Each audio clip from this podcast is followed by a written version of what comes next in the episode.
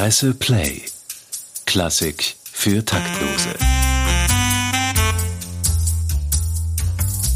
Mit Katrin Nussmeier und Wilhelm Sinkowitsch.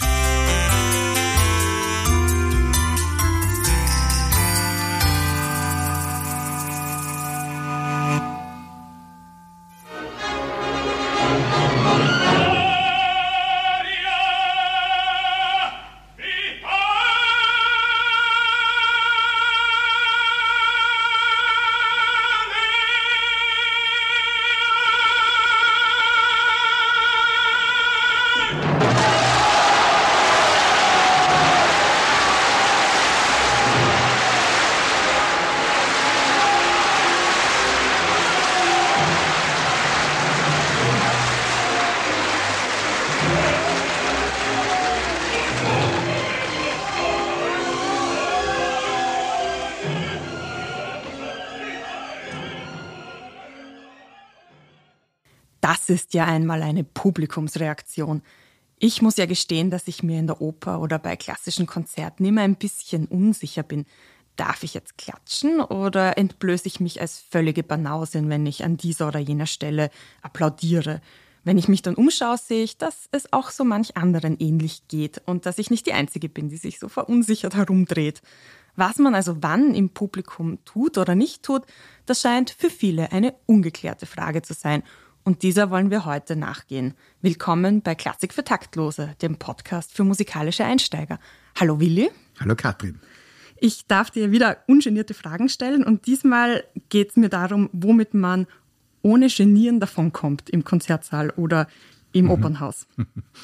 Also es geht um Publikumsetikette. Wie ist das denn jetzt? Gibt es da fixe Regeln, wann man klatschen darf und wann nicht? Wie wir gerade gehört haben, gibt es die nicht. Das war ein Ausschnitt aus Tosca, aus einer Live-Aufführung aus Parma, wo das Publikum traditionsgemäß äußerst spontan und nicht immer freundlich reagiert. In dem Fall waren sie sehr begeistert über die hohen Töne, die Franco Corelli in den 60er Jahren da beim sogenannten Vittoria von sich gegeben hat und applaudieren einfach ungeniert in die Musik hinein. Wir haben am Schluss dann gehört, da zischen dann manche und sagen, sie sollen wieder aufhören, nicht? Aber das ist so eine typische spontane Reaktion des italienischen Publikums, die bis vor kurzem in Italien noch ganz selbstverständlich war. Also es gibt jetzt nicht Stellen, wo man applaudieren darf und wo man nicht applaudieren darf. Die gibt's auch, da können wir vielleicht noch drüber reden. Aber im Wesentlichen war bis vor kurzem das zumindest im Mutterland der Oper in Italien so, dass man dann applaudiert hat und zwar spontan applaudiert hat, wenn einem was gerade besonders gut gefallen hat. Ja, das kann man sich heute eigentlich gar nicht mehr vorstellen. Ich habe immer den Eindruck im Konzertsaal, das ist eher eine, eine steifere Atmosphäre. Und ich habe immer so das Gefühl, da gibt es irgendwelche vielleicht geschriebenen, vielleicht ungeschriebenen Regeln, die dem zugrunde liegen, was das Publikum wann macht. Mhm, mh. ähm, ja, ist eh ich kenne die offenbar nicht alle. Naja, ist eh so. Nein, man, äh, man kennt sie nicht. Man, man lernt es in der Regel relativ schnell, weil man ja, wie du gesagt hast, verunsichert ist und eigentlich schaut, was die anderen machen. Nicht? Ja. Der Leo Schlesak, ein berühmter Tenor, hat einmal übers Essen geschrieben, wenn man hochnotpeinlich eingeladen ist und da Werkzeug am Tisch liegt, wo man überhaupt nicht weiß, was man damit machen soll und man dann auch noch etwas serviert bekommt, wo man nicht weiß, wie man das jetzt richtig isst, dann schaut man, was die anderen machen. Mhm. Und wenn die anderen es genauso wenig wissen und auch ratlos herumschauen, dann, so der Ratschlag von Schlesak, dann fängt man einfach an und macht so, wie man glaubt, dass man es am besten macht. Dann steht man als großes Vorbild da. Beim Applaudieren ist das ein bisschen gefährlicher, weil man sich natürlich wahnsinnig blamieren kann. Also da ist am besten, man wartet, bis die Kenner anfangen und macht dann mit. Wobei man dazu sagen muss, dass diese Gesetze, diese ungeschriebenen Gesetze, dass man zum Beispiel bei einer Sonate oder einer Symphonie erst am Schluss und nicht nach den einzelnen Sätzen applaudiert, die heute mehr oder weniger absolut gelten und in aller Welt gelten, so überhaupt nicht geschrieben wurden von keinem Komponisten und von keinem Dirigenten und von niemandem. Denn selbstverständlich haben die Komponisten noch bis herauf Beginn des 20. Jahrhunderts darauf gewartet, wie das Publikum auf die einzelnen Sätze ihrer neuen Symphonie reagiert hat. Also es gibt zum Beispiel Berichte, dass die vierte Symphonie von Brahms die äh, zwar woanders uraufgeführt worden ist, aber dann im Musikverein in Wien aufgeführt worden ist, dass nach jedem Satz applaudiert worden ist und er sich verbeugen musste. Das war damals ganz selbstverständlich. Äh, ganz berühmt ist, man liest immer von den berühmten Londoner Symphonien von Haydn, dass da immer die zweiten Sätze wiederholt werden mussten. Und wir stellen uns heute natürlich vor, so wie das ist, man hat eine viersätzige Symphonie angehört, am Schluss hat man heftig applaudiert und dann wurde eine Zugabe gegeben. Das sind wir gewöhnt, das gibt es manchmal, Zugaben. Nicht? Das war aber damals mitnichten so, sondern der Satz ist sofort wiederholt worden. Das heißt, die haben den ersten Satz gespielt, der wurde mit Applaus bedacht. Die haben den zweiten Satz gespielt, der wurde mit so viel Applaus bedacht, dass es sofort wiederholt worden ist. Das können wir uns heute nicht mehr vorstellen, weil es einfach nicht mehr üblich ist, weil man wartet, gut erzogenes bürgerliches Publikum wartet, bis alle vier Sätze einer Symphonie vorbei sind und am Schluss wird applaudiert. Dafür kriegen sie auch keine Zugaben mehr. Okay, und dann muss man halt erkennen, wann es wirklich vorbei ist. Es gibt Musik, die so komponiert ist, dass es nicht eindeutig ist.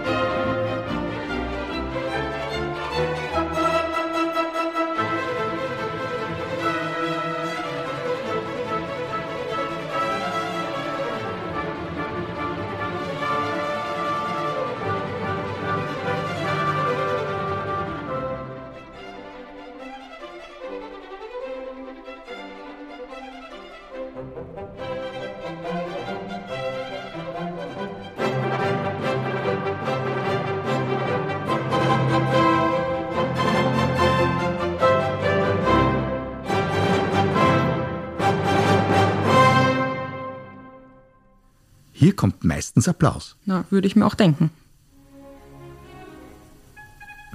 Es geht aber noch weiter.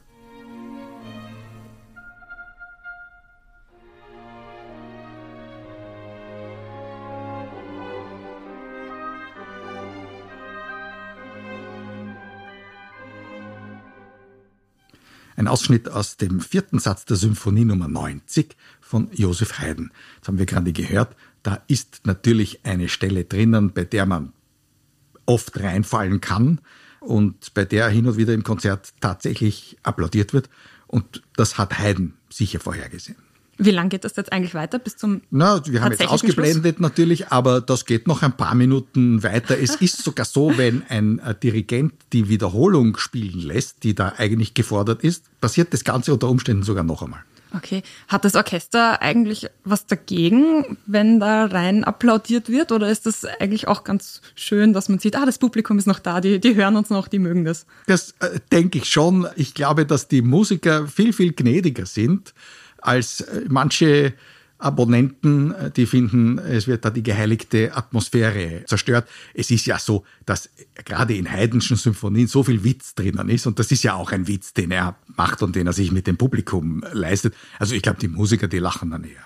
Das heißt, es gibt dann ein paar spaßbefreite Menschen, die da ganz bewusst steif sitzen bleiben und böse auf die ahnungslosen Touristen mhm. schauen, die sich da einfach nur Heiden hingeben wollen. Genau, und das sind in dem Fall dann eigentlich gar keine äh, Touristen, sondern da fallen auch Leute rein, die sehr musikalisch sind, weil es eben ein bewusster Schmäh ist und gerade die Spaßbefreiten, über die macht sich Herr Heiden besonders lustig. Okay. Gibt es ansonsten vom, vom Orchester oder vom Dirigenten irgendwelche Signale, auf die man achten kann? Oder anders gefragt, gibt es Momente, in denen ein Dirigent auch das Publikum mitdirigiert? Das gibt es. Also gerade äh, bei dieser äh, Symphonie von Haydn, die wir gerade gehört haben, da kann ein Dirigent zum Beispiel mit seiner Zeichengebung verhindern, dass applaudiert wird, indem er mit den Händen zum Beispiel oben bleibt, dass die Leute wissen, ah, das geht noch weiter, nicht? Oder aber, wie zum Beispiel Sir Simon Rattle, der sich einen Spaß draus macht, die Zeichengebung da so zu machen, da lässt er dann, der, der hat wirklich bei jeder Wiederholung dieser Stelle die Arme immer so sinken lassen, als ob es wirklich aus wäre. und hat also eigentlich provoziert, dass applaudiert worden ist. Das gibt's auch. Hat einfach sein Publikum auflaufen lassen da. Es gibt da noch etwas. Es gibt zum Beispiel in der fünften Symphonie von Tchaikovsky im Finale eine ähnlich gelagerte Stelle, obwohl die weiß Gott nicht so komponiert ist, damit applaudiert wird. Aber da passiert es wirklich. Es ist, als ob es ein Schlussakkord wäre und da fallen auch viele im Publikum immer wieder drauf herein, so dass einmal sogar schon passiert ist, dass ein Dirigent sich umgedreht hat, sich kurz verbeugt hat und dann gesagt hat, also die Leute sollen aufhören zu applaudieren, so ein Zeichen gemacht hat und dann gesagt hat, entschuldigen Sie, wir freuen uns, dass es Ihnen gefallen hat, wir spielen aber jetzt noch den Schluss. Äh, übrigens auch bei der sechsten Symphonie von Tchaikovsky, da ist es noch einmal ein bisschen anders. Da ist der dritte Satz ein zündender Marsch und da glauben auch viele, mit dem ist es aus. Und dann kommt noch dieses tragische Adagio-Finale und die Symphonie endet ja im totalen Pianissimo, was man nicht erwarten würde. Und Adagio heißt was? Adagio heißt ganz, ganz langsam und es ist eine ganz traurige Musik. Die Tchaikovsky ist das letzte, was er komponiert hat, an, am Ende seines, äh, seines Lebens, wo er auch wirklich lebensmüde war, wie man dann gemerkt hat an seinem Selbstmord. Diese Musik, das erwartet niemand, weil alle glauben, wie halt auch seine früheren Symphonien, das hört mit einem tollen äh, Effekt auf.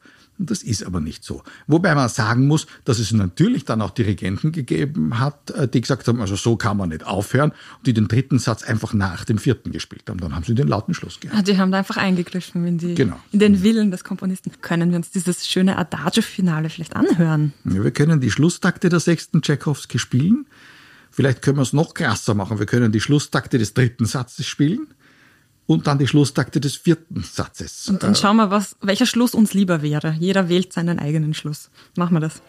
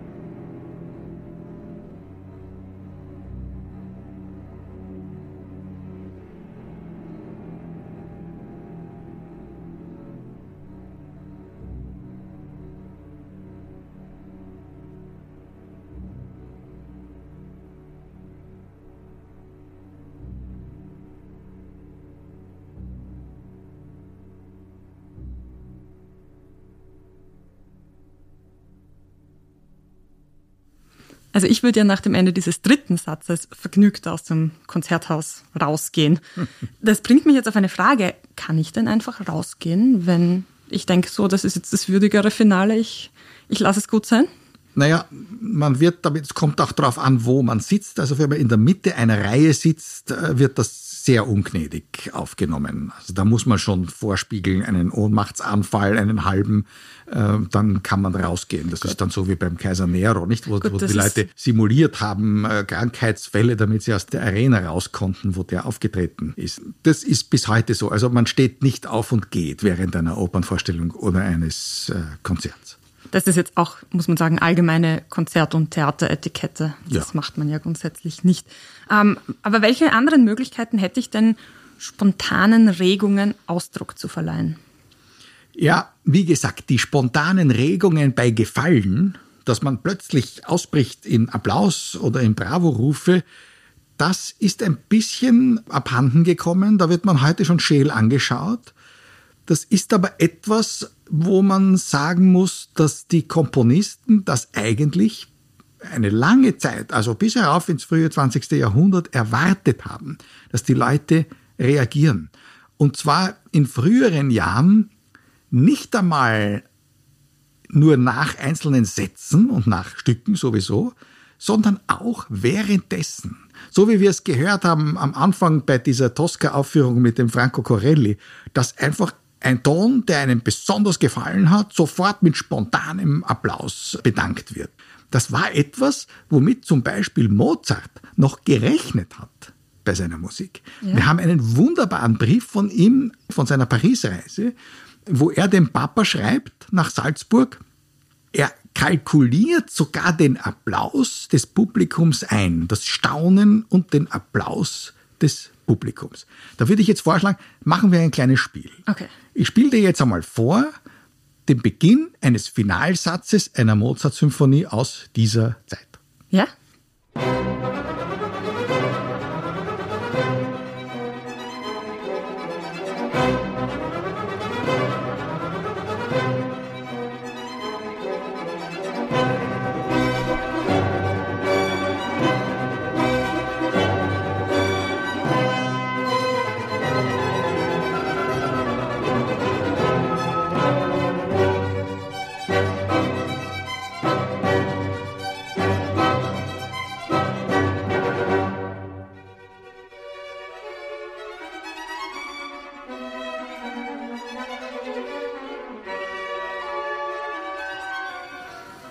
Wie würdest du auf diese Musik reagieren?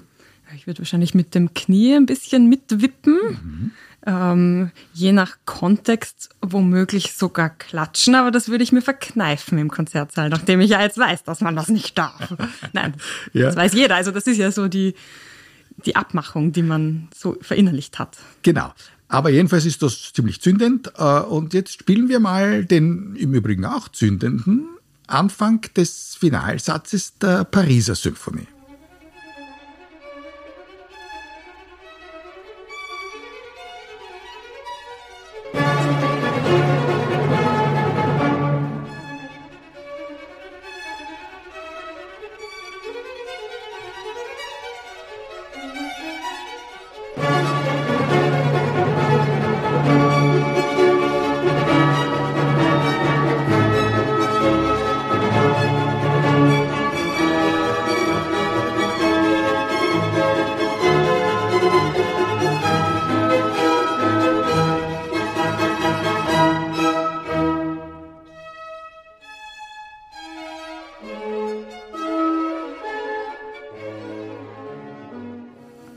Unterscheiden sich die Anfangstakte dieser beiden verschiedenen Finalsätze, die wir jetzt gehört haben? Ich würde sagen, beim zweiten platzt dann auf einmal so ein, ein Klang hervor und beim genau. anderen war es von Anfang an von Anfang an. Ganz genau ja? das ist es. Genau das ist der Unterschied. Und jetzt werde ich dir sagen, was der Mozart seinem Papa geschrieben hat. Der Mozart hat gesagt, die hier in Paris erwarten immer, dass der Finalsatz sofort forte mit dem Thema beginnt. Das war genau das, was wir in der ersten, mhm. im, im, im, ersten das war Beispiel die Erwartung des damaligen Das war Publikums. die Erwartung des Pariser Publikums. So was macht der Mozart, schlimmer Bur, der er war, hat gesagt, da habe ich beginnen lassen, ganz leise, und dann erst nach ein paar Takten ist das Forte gekommen. Und das Publikum hat genau reagiert, wie er es erwartet hat.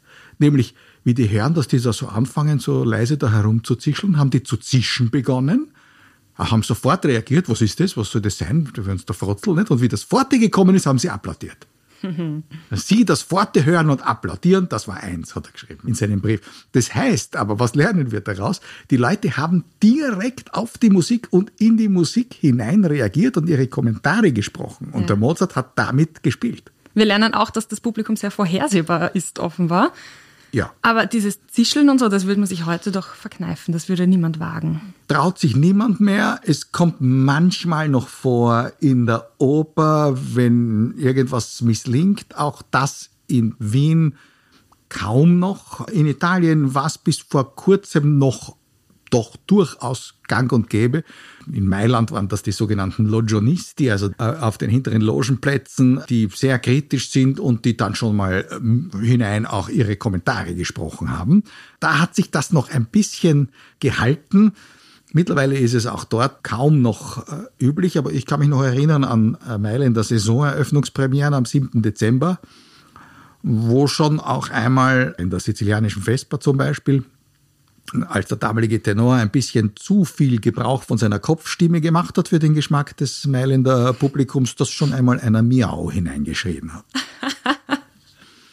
Aber gebellt hat noch niemand, soweit du weißt. Doch, doch, ah, ge natürlich. Aber ja, aber selbst, selbstverständlich. Ich meine, das sind jetzt apropos, das sind natürlich Dinge. Sind die, wir bei den die, Tierlauten angekommen? Ja, aber die übergeblieben sind, wenn, wenn man sich erinnert, wenn man weiß, was im elisabethanischen Theater zu Shakespeares Zeiten üblich war, da sind tote Katzen auf die Bühne geschmissen worden, wenn den Leuten was nicht gepasst hat. Nicht? Also die, die Sitten waren sehr rau und die waren noch viel, viel rauer. Also im antiken Theater hat man ja vorgeschlagen, dass schlechte Schauspieler der Prügelstrafe ausgesetzt werden müssen. Das kommt natürlich nie wieder vor mittlerweile. Aber was hat denn diesen Sittenwandel ausgelöst oder seit wann ist das denn anders?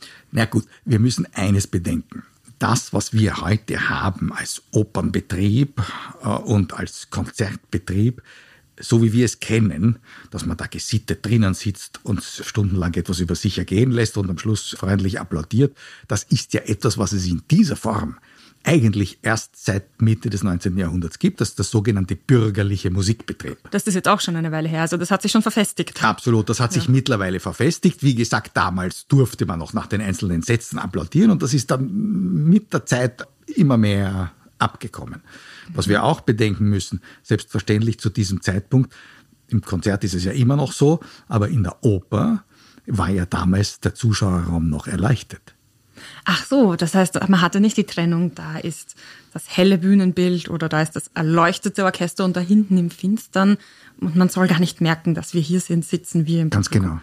Ganz genau. Okay. Das, das, das, das ist ja auch eine Verhinderung der Interaktion des Publikums mit den Schauspielern beziehungsweise mit den Sängern. Die sind mhm. da die Geheiligten, die machen da oben ihre Zelebrationen und unten sitzt ein schweigendes Publikum und lauscht und schaut, was ihm da geboten wird, ist bis zu einem gewissen Grad eine Perversion des ursprünglichen Theatergedankens. Tatsächlich. Okay, das ist spannend, dass sich trotzdem so lange gehalten hat. Und gibt es in der Klassikwelt heute irgendwelche Trends, das umzukehren? Gibt es da einzelne, weißt du von irgendwelchen Projekten oder Opernhäusern, die versuchen, bewusst das zu öffnen und alte Sitten wiederherzustellen? Mag sein, dass das demnächst ein Thema werden wird, denn wir werden sehen, dass nach Corona der Betrieb, so wie wir ihn kennen, in der Form, dass alles immer ausverkauft ist, wahrscheinlich sich nicht mehr herstellen lassen wird.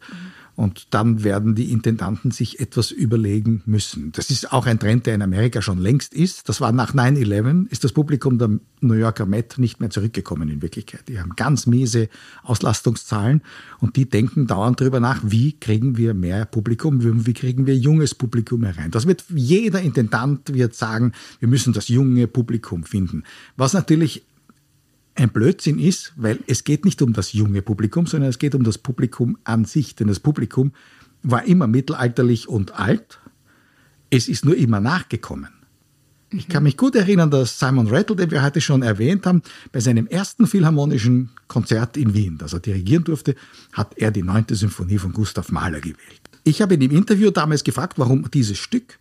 Und er hat damals gesagt, er dirigiert sehr gerne Orchester, die auf Originalinstrumenten musizieren. Also auf den Instrumenten, die so gebaut sind, wie die Komponisten sie damals hatten. Und für die Malersymphonien, da sei halt das Orchester der Wiener Philharmoniker mit Abstand das Originalklangensemble. Und er hat frech, wie er ist, hat er da noch was nachgeschoben und hat gesagt, das Interessante ist, dass auch das Publikum überlebt hat. Und das ist natürlich eine böse Point. Tatsächlich natürlich, wer sich ein philharmonisches Abonnement leisten kann, ist frühestens mittleren Alters. Aber tatsächlich ist das Publikum natürlich immer nachgewachsen. Also es geht nicht darum, jetzt, die Jungen müssen jetzt hereingehen, die gehen nur sporadisch herein, die lecken aber irgendwann Blut und irgendwann finden sie es dann interessant genug, um die Häuser dann wirklich zu bevölkern. Man muss nur schauen, dass das Publikum nicht an sich ausbleibt.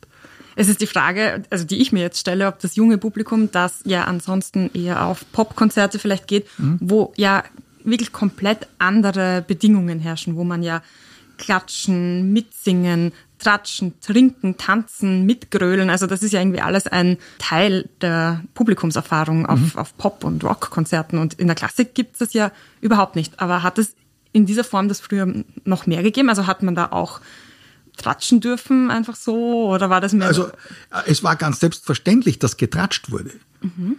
Also wir haben Zeugnisse aus der Beethoven-Zeit, wo der Beethoven sich sehr, sehr darüber aufregt, dass während seiner Darbietungen äh, die hohen Herrschaften miteinander geplaudert haben. Er hat sogar einmal aufgehört zu spielen. Er hat gesagt, ich möchte ihre Unterhaltung nicht. Gut, das heißt, das Publikum hatte einfach mehr zu sagen. Die Komponisten waren vielleicht auch nicht so, so glücklich darüber. Zweifellos. Und ich meine, man braucht sich ja nur mal überlegen, wo kommen denn in unseren Logentheatern die Vorhänge bei den Logen her? Warum sind denn da Vorhänge? weil sie natürlich zugezogen worden sind zu Zeiten im Barock. Nicht, und was ist dann Form passiert hinter diesem Vorhang? Das wollen wir uns jetzt gar nicht vorstellen. Vielleicht ist was Gutes gegessen worden, aber man wusste natürlich, jetzt kommt die große Szene der Primadonna, da hat man den Vorhang natürlich wieder aufgemacht. Ah, dann hat man sich herabgelassen dazu, nochmal so hinzuschauen und dann war man, man wieder zurück ist, in seiner Loge. Man ist zu Händels Zeiten mhm. natürlich nicht auf die Idee gekommen, sich ruhig sitzend einen zweistündigen Opernakt anzuhören. Okay. Und glaubst du, würde ein Beethoven das heute genießen, unter den heutigen Bedingungen, wo alle andächtig zuhören und es nicht wagen, eine Stecknadel fallen zu lassen? So wie Richard Wagner war Beethoven natürlich von sich hundertprozentig überzeugt und beide hatten ja auch recht. Mhm. Und beide haben, so wie die anderen großen Komponisten auch, jeweils Musik geschaffen, die dazu da ist, dass man sie in Ruhe und konzentriert hört.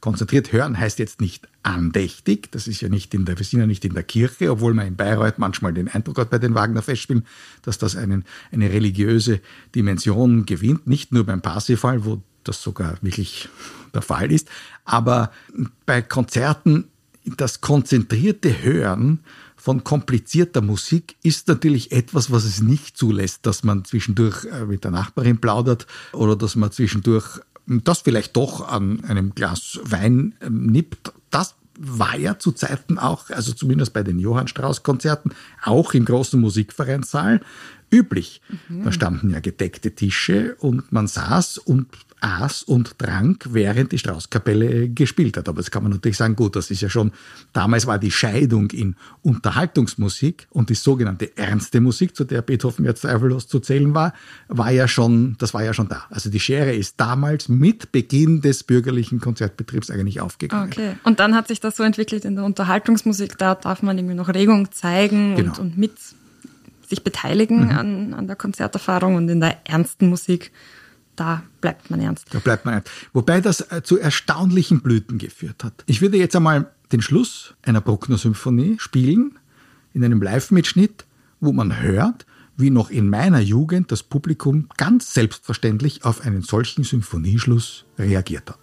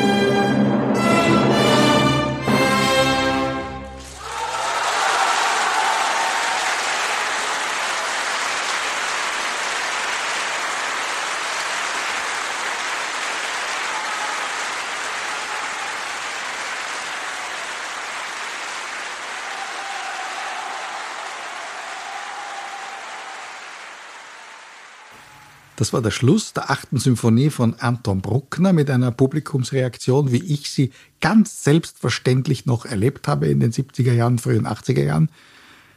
Heute fast nicht mehr denkbar. Jetzt war gerade wieder ein Gastspiel Sächsische Staatskapelle Dresden, Christian Thielemann mit einer anderen, mit einer, der fünften Symphonie von Bruckner, die genauso triumphal aufhört und wo früher selbstverständlich auch sofort natürlich aus diesem Schlusstriumphklang heraus das äh, Publikum gejubelt hat. Ähm, und äh, weil wir zuerst schon gesagt haben, natürlich kann der Dirigent das Publikum dirigieren.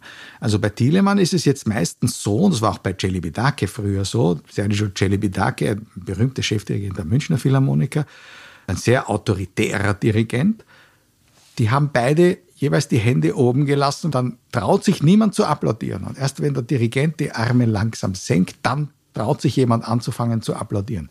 Das nimmt meiner Meinung nach dieser Musik natürlich schon einiges von ihrem Punch, äh, weil das ist ja eigentlich auch komponiert, dass die Leute dann jubeln. Und wenn man das wegnimmt, äh, hat man so eine Weihe-Atmosphäre, die viele allerdings, wie wir jetzt aus den Reaktionen wieder gelernt haben, nach dieser grandiosen Aufführung der fünften Symphonie unter Thielemann, die viele für ganz richtig halten. Also da hat sich in der Einstellung auch einiges geändert. Okay. Wie verlange ich denn am besten eine Zugabe, so ich diese möchte? Da kommt jetzt wieder das ins Spiel, was du am Anfang gesagt hast, dass man sozusagen gewisse Umgangsformen lernen muss. Und während man diese Umgangsformen lernt, merkt man, dass es bei manchen Konzerten Zugaben gibt und bei manchen nicht. Jetzt ist es zum Beispiel so, wenn man auch noch so lang applaudiert nach einem Konzert der Wiener Philharmoniker im Musikverein, man wird nie eine Zugabe kriegen. Die machen das prinzipiell nicht, oder wie? Moment. Nicht im Beim Heimspiel nicht. Aha. Beim Heimspiel nicht. Na, weil die wissen, die Abonnenten, die haben eh teure Abos, die kommen eh wieder. Die kommen, so kann man es auch sehen und sie kennen ihre Abonnenten, aber auch natürlich, wenn ein Konzert etwas länger als bis 13 Uhr dauert, dann wird ja die Suppe im Sacher schon kalt, nicht? Mm. Oder im Imperial. Also, die gehen ja sowieso sofort weg. Das ist eingespielt. Man kennt sich, man weiß, das ist sowieso das beste Orchester, wir sind das beste Publikum, man applaudiert ein bisschen und dann geht man wieder auseinander und hat seine hm, zwei Vormittagsstunden oder Mittagsstunden hier richtig verbracht. Das ist eine Traditionsfrage.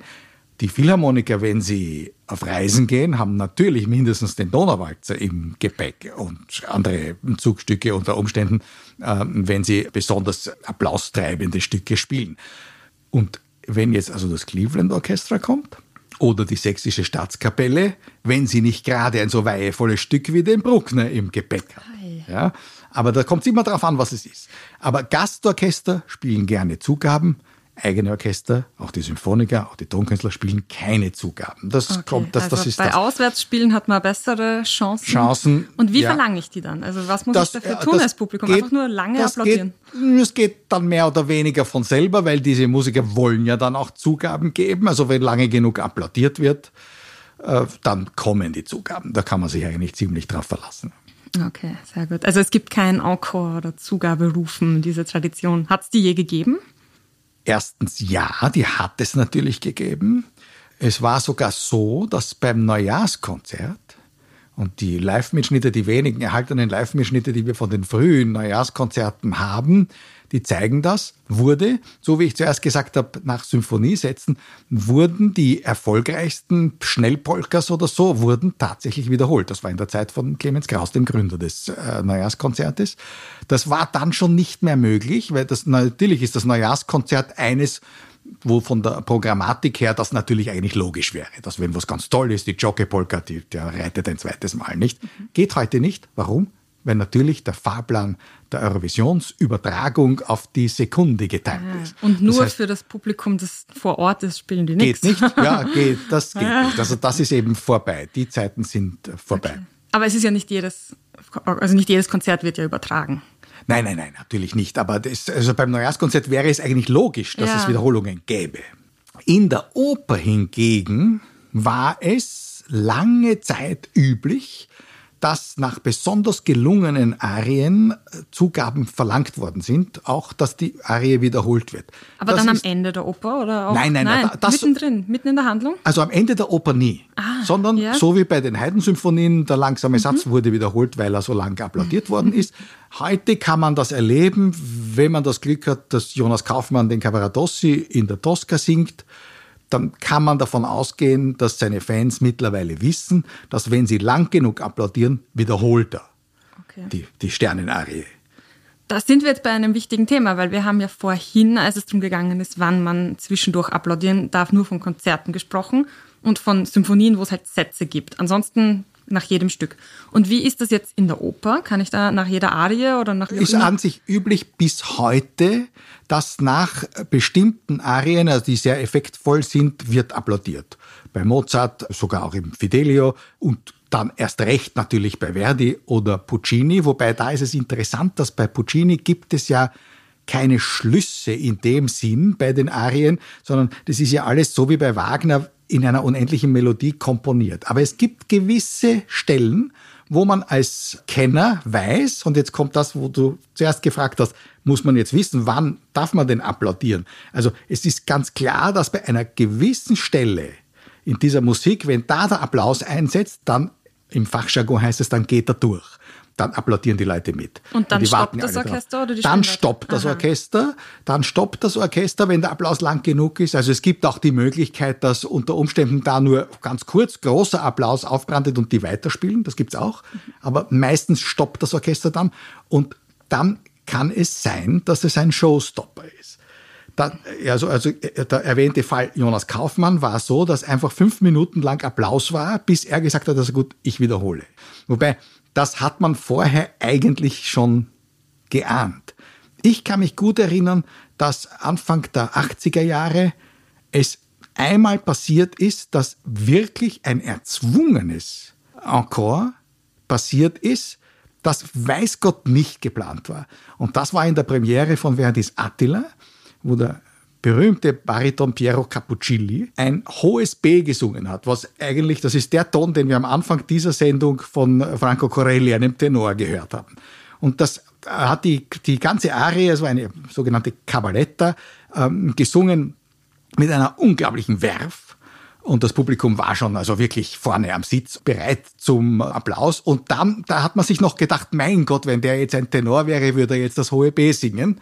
Und er sang das hohe B, obwohl er ja ein Bariton ist. Also es ist ein Ton für einen Bariton eigentlich unerreichbar. Und das, das steht nicht in seinem. Nein, überhaupt nicht. Er müsste eigentlich hinunter singen. Das ist überhaupt, das, wird- da machen wir mal Da eine eigene Sendung über wann darf einer einen Spitzenton singen und wann nicht. Ja, und wie viel Freiheit haben Sänger denn überhaupt? Das werden wir nochmal erörtern. Aber das war ein wirklicher Überraschungscoup des Baritons, dass er den Tenorton gesungen hat. Und daraufhin brach ein Applaus in der Staatsoper los, der so lang gedauert hat, bis sich der mit dem Dirigenten, das war damals Giuseppe Sinopoli, geeinigt hat, okay, wir machen es noch einmal. Das war weiß Gott nicht geplant. Das war das einzige Mal, dass ich ein wirklich ungeplantes Da Capo an der Staatsoper erlebt habe. Und du hast vorhin gesagt, Wagner komponiert alles so durch, dass es da überhaupt keine Stelle gibt, wo das Publikum einschreiten kann. Was ist, wenn es sich erdreistet, es doch zu tun? Ja, das kann ich da vorspielen.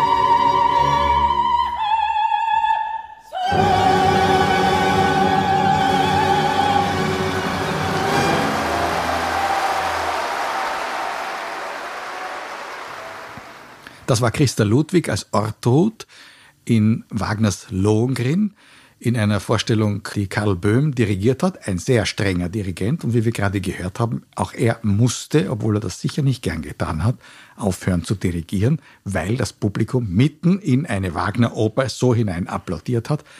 Wenn man die Szene gehört hat, weiß man auch warum. Das war die Szene zwischen äh, Ortrud und Elsa wo diese Ortrud, die die Bese ist in diesem Stück, wir haben ja gehört, am Anfang ist sie ja ganz zuckersüß und singt ja fast barocke Figuren um diese Elsa, dieses arme Mädchen, um den Finger zu wickeln, dass sie, die Ausgestoßene, wieder hinein darf in den Distrikt. Und sie hat sich so um den Finger gewickelt, dass Elsa sagt, gut, ich komme, ich selber lass dich ein.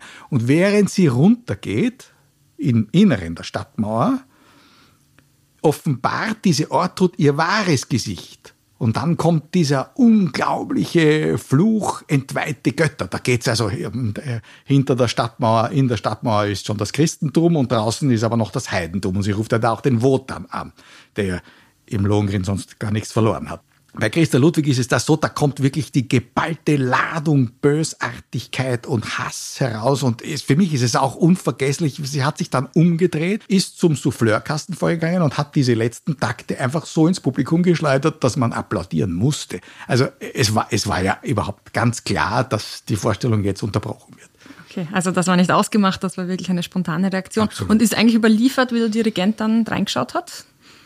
Na, der Karl Böhm hat immer grantig reingeschaut, aber es ja. ist im Übrigen auch dem Subin Meter knapp zehn Jahre später auch noch äh, passiert und der hat wahrscheinlich gelacht. Hat, ach so, okay, da gibt es unterschiedliche. Es klingt ja fast so, als könnte so was Schönes wie Applaudieren bei den Zuständigen oder bei den verantwortlichen Musikern so rüberkommen, als wäre es was richtig Gemeines. Dabei haben wir jetzt noch gar nicht über die wirklich gemeinen Dinge gesprochen, nämlich das Buhrufen. Und da frage ich mich jetzt ganz ehrlich, wer schreit denn heute noch Buh? Wenn es mir nicht gefällt, dann würde ich doch einfach ein bisschen verhaltener applaudieren und halt schneller zusammenpacken, oder? Ist auch so. Es ist auch so, dass diese spontanen Reaktionen äh, und diese Bösartigkeiten, ich habe schon erzählt, in Mailand hat es das noch länger gegeben. In Wien ist das fast abgekommen. Also, dass jetzt auf offener Szene ein Sänger ausgebuht wird, zum Beispiel was früher manchmal wirklich passiert ist, das ist etwas, was es nicht mehr gibt. Wo man sicher sein kann, dass bei jeder Neuinszenierung, wenn sich das Regie-Team verbeugt, ein Bu-Orkan über das niedergeht. Nur das ist ja zwecklos, weil die sind nach der Premiere weg und wir haben zehn Jahre lang eine grausliche Inszenierung. Ach so, das passiert. Das Regie-Team wird ausgebuht, aber ja. bei den Sängern und Musikern Kaum. wagt man das nicht mehr, oder? Kaum. Oder gibt es also, einfach wenig Möglichkeiten für Widerspruch? Also was soll man da schon richtig schlecht finden? No, das kann man nicht sagen. Also es finden heute Aufführungen statt, äh, wo man sich manchmal denkt, also da bei der einen oder anderen Stelle hätte es früher mit Sicherheit Widerspruch gegeben. Aber das Publikum ist disziplinierter und ja, vielleicht einfach mittlerweile dezenter geworden. Ja. Mhm. Wir haben, also mein Eindruck aus unserem bisherigen Gespräch ist, dass es beim Applaus schon sehr viele Regeln gibt und äh, Konventionen und dass Applaus eher was ist, was kollektiv und eher geplanterweise stattfindet. Und beim Buhrufen frage ich mich jetzt, wie, wie kollektiv findet sowas statt? Beziehungsweise gibt es irgendwie einen Konsens, wie misslungen oder auf welcher Ebene misslungen etwas sein muss, dass jemand Buh ruft oder dass wirklich die, das komplette Publikum da ihr Missfallen äußert? Oder ist es doch eine individuelle Entscheidung und gibt es da Leute, die einfach da hervorplären mit ihrem Buh? Ja, das gibt es, das gab es. Wie gesagt, das wird seltener. Das sind dann aber schon Einzelerscheinungen, wo sich manchmal ein zweiter, ein dritter anschließen vielleicht, aber im Wesentlichen das, der Tabu-Konsens äh, stellt sich in der Regel nur bei Regisseuren her. Zum Thema Publikumsbeteiligung.